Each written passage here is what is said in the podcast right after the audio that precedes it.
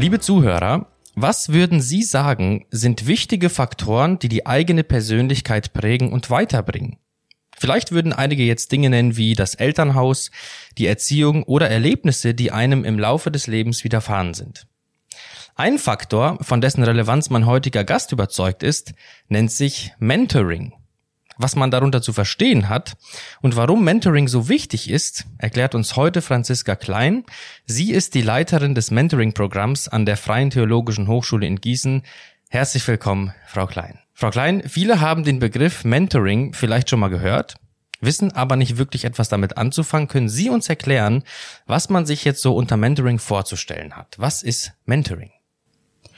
Man könnte es ganz schlicht als eine 1 zu 1 Beziehung definieren, in der eine Person einer anderen ihren Erfahrungsschatz zur Verfügung stellt.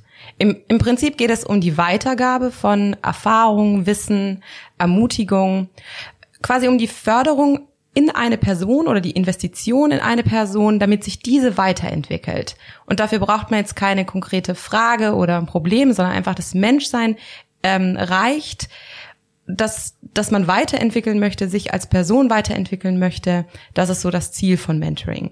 Auch wenn der neudeutsche Begriff es vermuten lässt, ist Mentoring kein neues Phänomen, sondern ein uraltes Prinzip der Menschheit, das Gott uns mitgegeben hat, auch wenn das zu unterschiedlichen Zeiten anders aussehen kann oder auch neu reflektiert werden muss. Das heißt, es geht schon im Wesentlichen auch um Beziehung, etwas ganz Zentrales im menschlichen Sein. Das führt mich zu meiner nächsten Frage. Warum ist Mentoring aus Ihrer Sicht jetzt so wichtig und wertvoll? Weil wir uns als Menschen dauernd verändern. Ähm, John Maxwell hat einmal gesagt, dass Veränderung unvermeidlich ist, Wachstum hingegen optional ist. Sprich, wir verändern uns alle ständig, aber die Frage ist ja, wie verändern wir uns? Wohin? gibt es Feedback und Resonanzräume in meinem Leben, äh, in denen ich Veränderungen reflektiere und auch mich neu ausrichten kann. Und in meiner Erfahrung sagen viele Menschen zwar, dass sie das haben, und merke aber in der Praxis, dass es dann doch seltener ist als angenommen. Und Mentoring selbst bewirkt nicht äh, Veränderungen, aber will eben diesen Wachstumsprozess sichtbar, sichtbar machen, hinterfragen ermutigen, dazu auffordern, auch Veränderungen bewusst anzugehen. Also Mentoring ist quasi eine Strategie. Und eine reife Persönlichkeit ist immer ein Ergebnis von Arbeit, von Investition.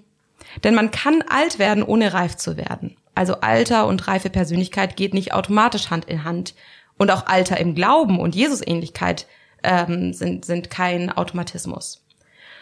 Also es ist so wertvoll und so wichtig, weil es im, im Kern ein biblisches Prinzip ist, das uns Gott mitgibt. Ähm, das Mentoring-Prinzip lehnt sich an 2. Timotheus 2, Vers 2 an, wo es heißt, ähm, oder wo Paulus Timotheus auffordert, weiterzugeben, was er von ihm gelernt hat und wiederum andere zu befähigen, das auch zu tun. Sprich, wir geben weiter, was wir empfangen. Wir helfen uns gegenseitig auf dem Weg. Wir gehen voran, wir wachsen zu Vorbild Vorbildern und werden inspiriert. Ich bin selbst unendlich dankbar für Menschen, die bewusst und absichtsvoll in mich investiert haben, die Gaben in mir gesehen und mich gefördert haben, äh, bevor ich sie selber sogar kannte. Und in, in dem Thema weitergeben, jetzt aus meiner Position, wir enthalten der Generation nach uns etwas vor, ähm, wenn wir uns, wenn wir für uns behalten, was wir gelernt haben. Jetzt kommt es beim Mentoring ja auch ganz entscheidend darauf an, dass eben die Personenkonstellation zwischen dem Mentor, also ich sag mal der reiferen Person und dem Mentee, stimmt. Welche menschlichen Voraussetzungen sollte Ihrer Meinung nach deswegen ein Mentor mitbringen, damit er eben einen anderen Menschen anleiten kann in diesem Wachstums- und Entwicklungsprozess? Genau, als reife Person, wo man einen Mentor, das müsste man voraussetzen, ne, dass jemand eine reife Person geworden ist, dass dieser sich selbst gut kennt und seine Schwächen und seine Begrenzungen auch kennt und sich selbst gut führen kann. Sonst kann er auch nicht bei sich bleiben oder sie nicht bei sich bleiben, um dem Mentee äh, diesen Raum für für Fragen und ähm, Entwicklung auch zu bieten. Das wäre so eine Sache. Eine zweite Sache ist eine eine Fragekompetenz. Denn wenn man gute Fragen stellt, dann führt es in so einen Reflexionsprozess, der wichtig ist. Also gute Fragen, die können so wie Golddetektoren funktionieren. Man, man trifft auf Schätze, nicht weil alles schön ist, was sich dahinter verbirgt, aber weil es so zutage tritt, mit was man arbeiten kann. Also kostbares Material, was hervortritt, wenn man äh, Vertrauen fasst auf gute Fragen, dann auch ehrlich zu antworten. Und ähm, es liegt aber eben auch gar nicht nur an dem Mentor. Also klar, der muss äh, doch was mitbringen, also eine Empathie, eine, eine Reife, eine Fragekompetenz wären, wären wichtig. Aber es liegt ja auch an dem Mentee, denn eine Mentor Mentoring-Beziehung ist auch immer nur so zielführend, wie der Mentee bereit ist, auch sich zu öffnen, sich ins Leben sprechen zu lassen. Genau, es hängt, es hängt an beiden. Kann man das lernen, gute Fragen zu stellen und wenn ja, wie? Das kann man auf jeden Fall lernen und es ist auch eine unter unterschätzte Kompetenz. Also kann man auch mal äh, schauen, wie viele Menschen stellen denn noch wirklich offene, interessierte Fragen. Und allein das bewegt manchmal Menschen schon, wenn Fragen gestellt werden, wo man wirklich merkt, da steckt ein echtes Interesse an mir als Person hinter. Aber auch an sich, die Kompetenz kann man natürlich ausbauen. Wie, wie lernt man wirklich Fragen zu stellen, die äh, der, der Sache auf den Grund gehen, die nach Gefühlen hinter Äußerungen stecken.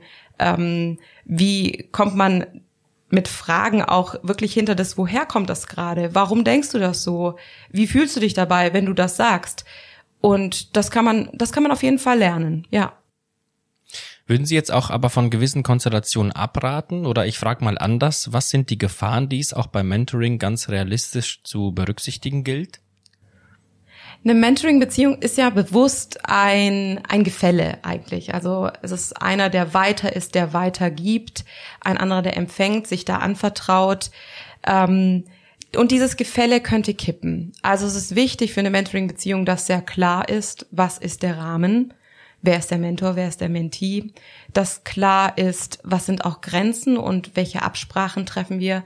Das ist für so eine absichtsvolle Beziehung, wie das Mentoring auch sein möchte, gut. Also es kann manchmal sein im, im, im Mentoring, dass man auch, wenn man sehr lange miteinander unterwegs ist, dass daraus eine Freundschaft oder eine Augenhöhe entsteht. Und das gilt es dann aber zu, zu kommunizieren und zu markieren. Ähm, weil sonst kann es eben sein, wenn der Mentor dann plötzlich anfängt mit seinen Problemen, ähm, dann könnte das kippen und das macht das ungut. Ja, das kann ungutes Gefälle äh, geben und ähm, da davor gilt es halt zu sich zu schützen und auch Grenzen auf beiden Seiten ziehen und markieren zu können. Und eine zweite Sache, die ich vielleicht in dem, in dem Zuge sagen würde, wäre, dass oft die Erwartungen an, ans Mentoring überhöht sind. Also so im Sinne von, ich beginne jetzt Mentoring und muss nach so zwei, drei Stunden merken, was es mir bringt. Ähm, das ist eine Beziehung, die ist auf, auf eine längere Zeit angelegt. Es geht darum, dass man wirklich lernt, auf einen Weg gebracht wird. Und da spricht man eher von Jahren und Prozesse, die vielleicht auch darin angestoßen werden, die man erst viel später ähm, sieht, was die gebracht haben oder welche Früchte davon getragen werden können. Das wären so, so zwei Dinge, die ich da ähm, mitgeben wollen würde. Würden Sie auch vor geschlechterunterschiedlichen Konstellationen warnen? Nicht grundsätzlich. Ich würde sagen, es, ähm, es hat sich bewährt, dass dass es da einfach Themen gibt, da ist man einfach besser aufgehoben bei, bei seinem eigenen Geschlecht, würde ich erstmal so als Grundsatz nehmen, dass wir auch sagen, ähm, das macht Sinn, das ist gut. Ich hatte selber in einem spezifischen Bereich einfach schon mal einen männlichen Mentor, von dem ich was lernen konnte, weil es in dem Bereich einfach nicht viele Frauen gab. Ähm, das ist dann manchmal so, ein, so eine praktische Frage. Ähm, Tendenz würde ich aber zum, zum eigenen Geschlecht raten und ich glaube, was manchmal unberücksichtigt bleibt in der Frage ist, ist man sich seiner eigenen Grenzen und auch ähm, ja, ist man sich da einfach sehr sicher und ist das sehr klar. Und da kann es eben auch zu Momenten kommen, die wollte man vielleicht einfach nicht kreieren oder zu einer emotionalen Nähe, die dann vielleicht doch nicht, äh, nicht förderlich ist. Sowas gilt es zu berücksichtigen, würde ich aber nicht prinzipiell ausschließen. Mhm, vielen Dank.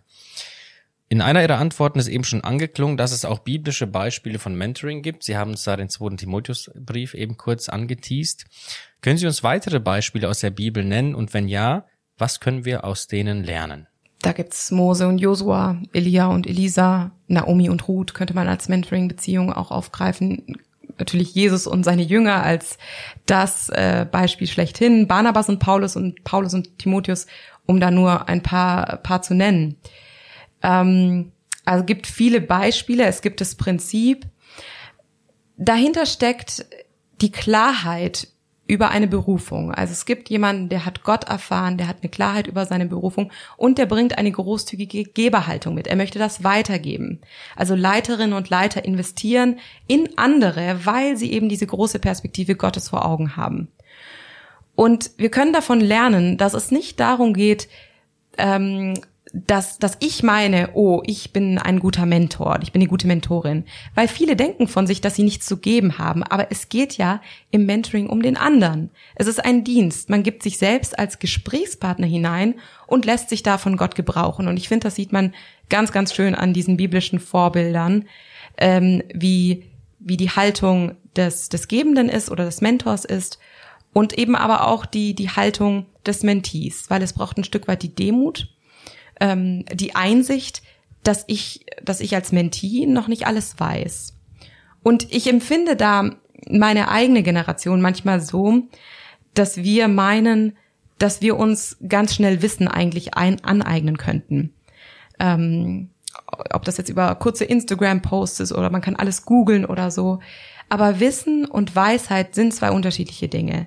Wir wollen reife Persönlichkeiten werden, aber wir fürchten uns vor der Zeit oder sind, sind uns nicht bewusst, dass das Zeit kosten wird, das auch zu werden und dass das auch eher ein Prozess ist, der auf Jahrzehnte angelegt ist und nicht so äh, ein Quick Fix. Und dass so ein, so ein leichtes, bequemes Leben äh, keine reife Persönlichkeit einfach so hervorbringt. Und ich finde es manchmal dieses Bild sehr hilfreich, so Eichen, also die Bäume, Eichen werden so stark, weil sie jahrzehntelang hartem Wind ausgesetzt sind. Und Diamanten entstehen unter Druck. Das ist so, das ist so ein Prinzip. Das sind reife Persönlichkeiten, haben sich oft diesem Leben gestellt, ihren Aufgaben gestellt, ähm, der Berufung gestellt, die Gott für sie hat. Und und ich glaube, dass das zeigt uns die Bibel ganz deutlich, dass ähm, dass es das gibt und dass es gut ist und das Evangelium zeigt, zeigt uns, dass es, dass sich dieser Weg auf jeden Fall lohnt. Frau Klein, zum Schluss habe ich noch eine Bitte an Sie. Machen Sie unseren Zuhörern doch zum Schluss noch einmal richtig Lust auf Mentoring. Egal ob jetzt als Mentor oder als Mentee. Ja, ich wünsche mir, dass wir uns als so beschenkt erleben, dass wir das auch gerne weitergeben. Wir haben so viel von, von Gott empfangen als Menschen, an Zeit, an Ressourcen, an Gaben. Und es ist ein Privileg, das zu investieren und zu erleben, wie jemand wächst und aufblüht, wenn ich das einsetze, was Gott mir gegeben hat. Und ich wünsche mir, dass wir eben diesen Fokus darauf legen, einander zu ermutigen, zu herauszufordern und das eben auch zu erleben, was bei anderen passiert, wenn wir das tun. Und Mentoring ist dieser, dieser schöne Raum, ähm, ganz nah an Leuten da, da dran sein zu dürfen, wo wir lernen dürfen, Menschen mit, mit Gottes Augen zu sehen und gebraucht werden, wie, wie Gott Menschen verändert. Und das ist, das ist was sehr, sehr Schönes. Und ich möchte aber auch noch ganz am Ende sagen, manchmal hat man so eine große Vorstellung davon. Besser ist es, wenn man einfach sagt, e, erstmal einfach machen. Mentor suchen, Mentee suchen, am besten beides und los geht's. Frau Klein, haben Sie ganz vielen Dank für dieses inspirierende Gespräch. Ich wünsche Ihnen weiterhin gottesreichen Segen für Ihre wichtige Arbeit da an der FTH. Ich danke auch Ihnen als unseren Zuhörern fürs Zuhören, wünsche auch Ihnen gottesreichen Segen und einen angenehmen Tag. Mein Name ist Arthur Reiswig und Sie hörten FTH Podcast.